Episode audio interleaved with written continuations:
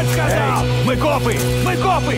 Она ранена! Странно не то, что Battlefield Hardline получился нелепым шутером. Странно то, что этот нелепый шутер сделала студия Visceral Games, которая ни одного некроморфа освежевала на этом поприще.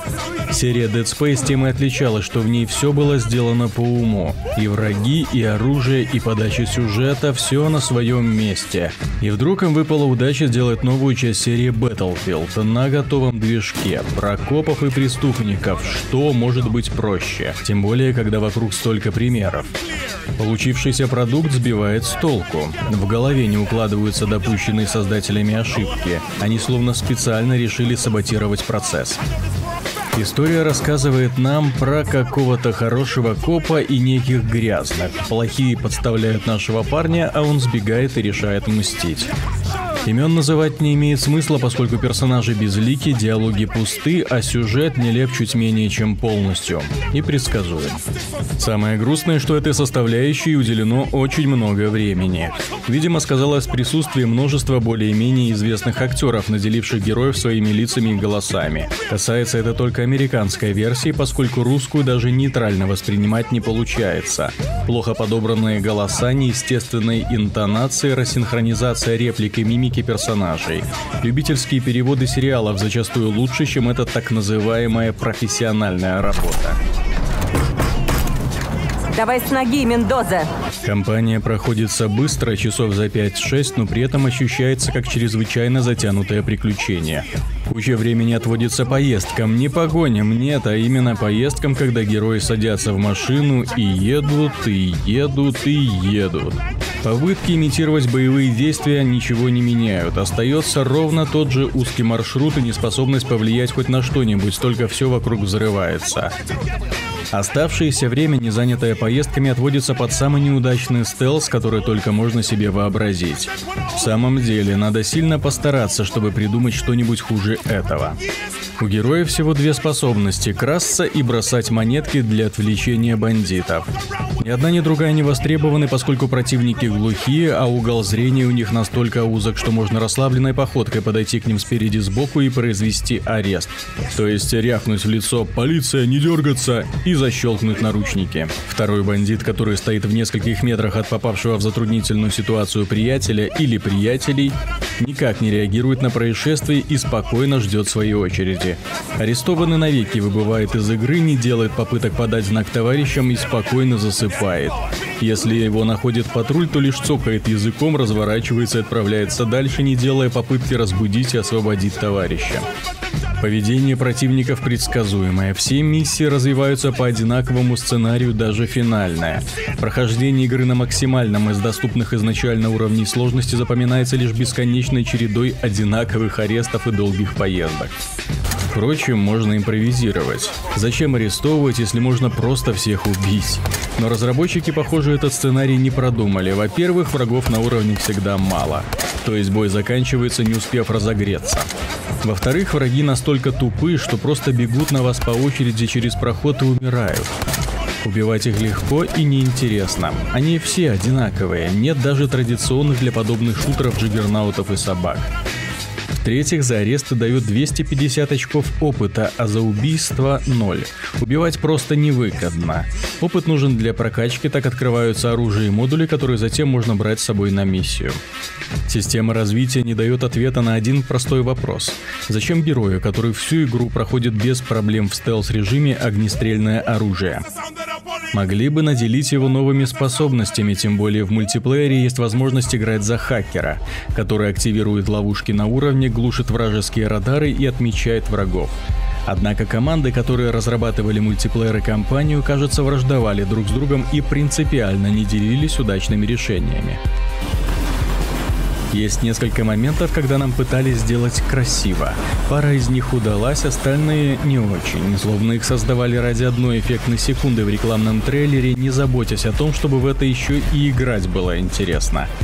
Особенно позабавила, так сказать, битва на танках, когда две махины в упор расстреливают друг друга на протяжении нескольких минут. А еще тут есть то, что создатели называют громким словом «расследование». Герою надо искать улики, для этого у него есть специальный прибор, который жужжит, когда рядом находится какой-нибудь интересный предмет. После этого надо достать сканер и внимательно все через него рассматривать. Что подсветит зеленым, то и надо анализировать. Ценности никакой, историю найденной улики никак не двигают, порой персонажи вообще не знают, как комментировать найденный предмет и зачем это вообще надо. Такое вот расследование. Забавно, кстати, и то, что наш парень арестовывает преступников и ищет улики и после того, как становится вне закона. Если компания Hardline вызывает вопросы в адекватности создателей, с мультиплеером разработчики угадали. Вот прямо в яблочко попали и с сеттингом, и со сменой привычного для Battlefield темпа. Понятно, что фанаты сериала будут недовольны бурчать и вздыхать о потерянных танках и самолетах. А вот аудитория Call of Duty наконец-то получила со стороны Electronic Arts тот шутер, в котором можно провести каникулы до выхода Black Ops 3 поскольку Hardline, в отличие от постапокалиптичного Ghost и футуристического Advanced Warfare, возвращает войну на улочки современных городов с современным же оружием, без всяких автоматических дроидов и ядерных ударов по позиции.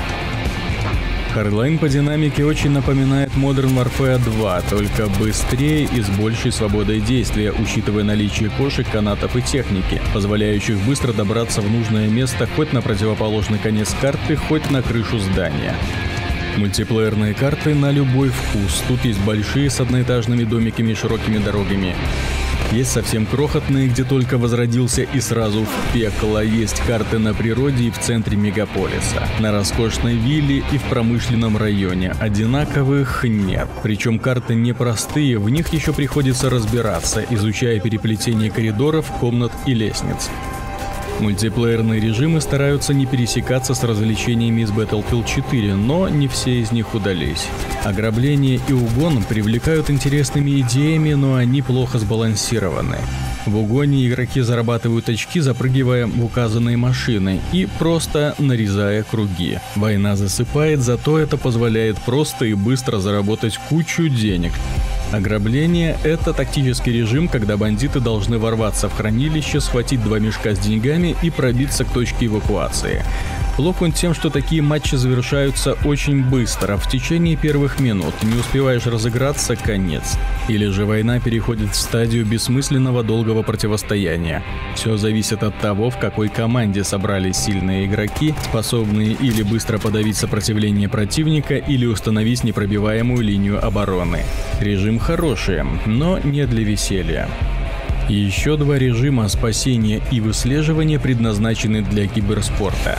Тут авторы вдохновлялись Counter-Strike.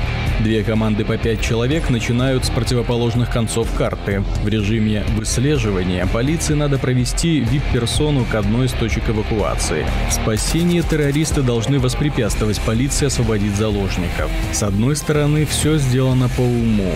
С другой, действие разворачивается на неподходящих для этого картах. На картах, предназначенных для противостояния десятков игроков, где хаос войны воспринимается как данность. Но в киберспорте такое недопустимо. Слишком много укромных мест и проходов, чтобы у пяти человек получилось это контролировать.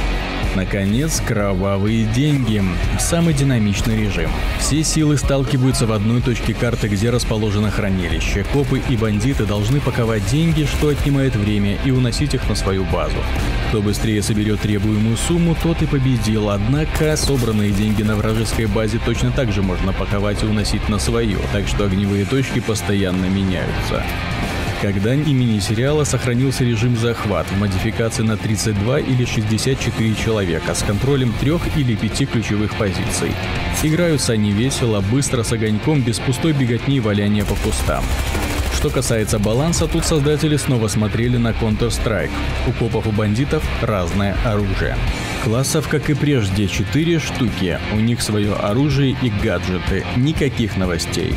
Сохранились оператор, медик, механик, техник, штурмовик, поддержка и профессионал, снайпер. Стоит отметить, что особо мощные пушки находятся в определенных местах на карте, что позволяет любому классу разобраться с чем угодно, хоть с вертолетом, хоть с бронированным грузовиком. Игра идет на Xbox One в разрешении 720p, а на PlayStation 4 в 900p. На персональных компьютерах она выглядит несомненно лучше. Однако консольная аудитория вдруг воспылала к новой части Battlefield небывалой любовью, чего раньше не было. Сейчас, судя по статистике, на PlayStation 4 в Hardline играют десятки тысяч человек, причем аудитория Battlefield 4 при этом практически не изменилась. Этот показатель гораздо лучше того, что было на старте Ghosts и, судя по внезапно опустевшим серверам Advanced Warfare, Electronic Arts все-таки смогла сделать то, о чем мечтала долгие годы – переманить к себе поклонников Call of Duty. На персональных компьютерах ситуация в корне другая. Здесь люди продолжают играть в Battlefield 4. В мультиплеерных сессиях Hardline участвует гораздо меньше человек. Одна из самых противоречивых игр Компания вызывает недоумение. Она скучна, затянута, глупа и однообразна. Мало того, она похоронила замечательную возможность и испортила беспроигрышную идею противостояния копов и бандитов. Зато мультиплеер, несмотря на шероховатости отдельных режимов, великолепен. Он быстро и агрессивен, здесь командная тактика соседствует с аркадной динамикой, карты оптимально подходят для подобных противостояний, нет тяжелой техники, а снайперы в кустах долго не живут. Успех Hardline, несмотря на прохладные отзывы в прессе, обусловлен тем, что Electronic Arts предоставила пользователям возможность принять участие в открытом бета-тестировании, чтобы увидеть товар лицом и убедиться, что это совсем другой тип Battlefield, который взял лучшее о Call of Duty и Counter-Strike. Результат закономерен. Давайте, обчищайте этих никчемных чурбанов. Я хочу, чтобы это хранилище было забито до отказа.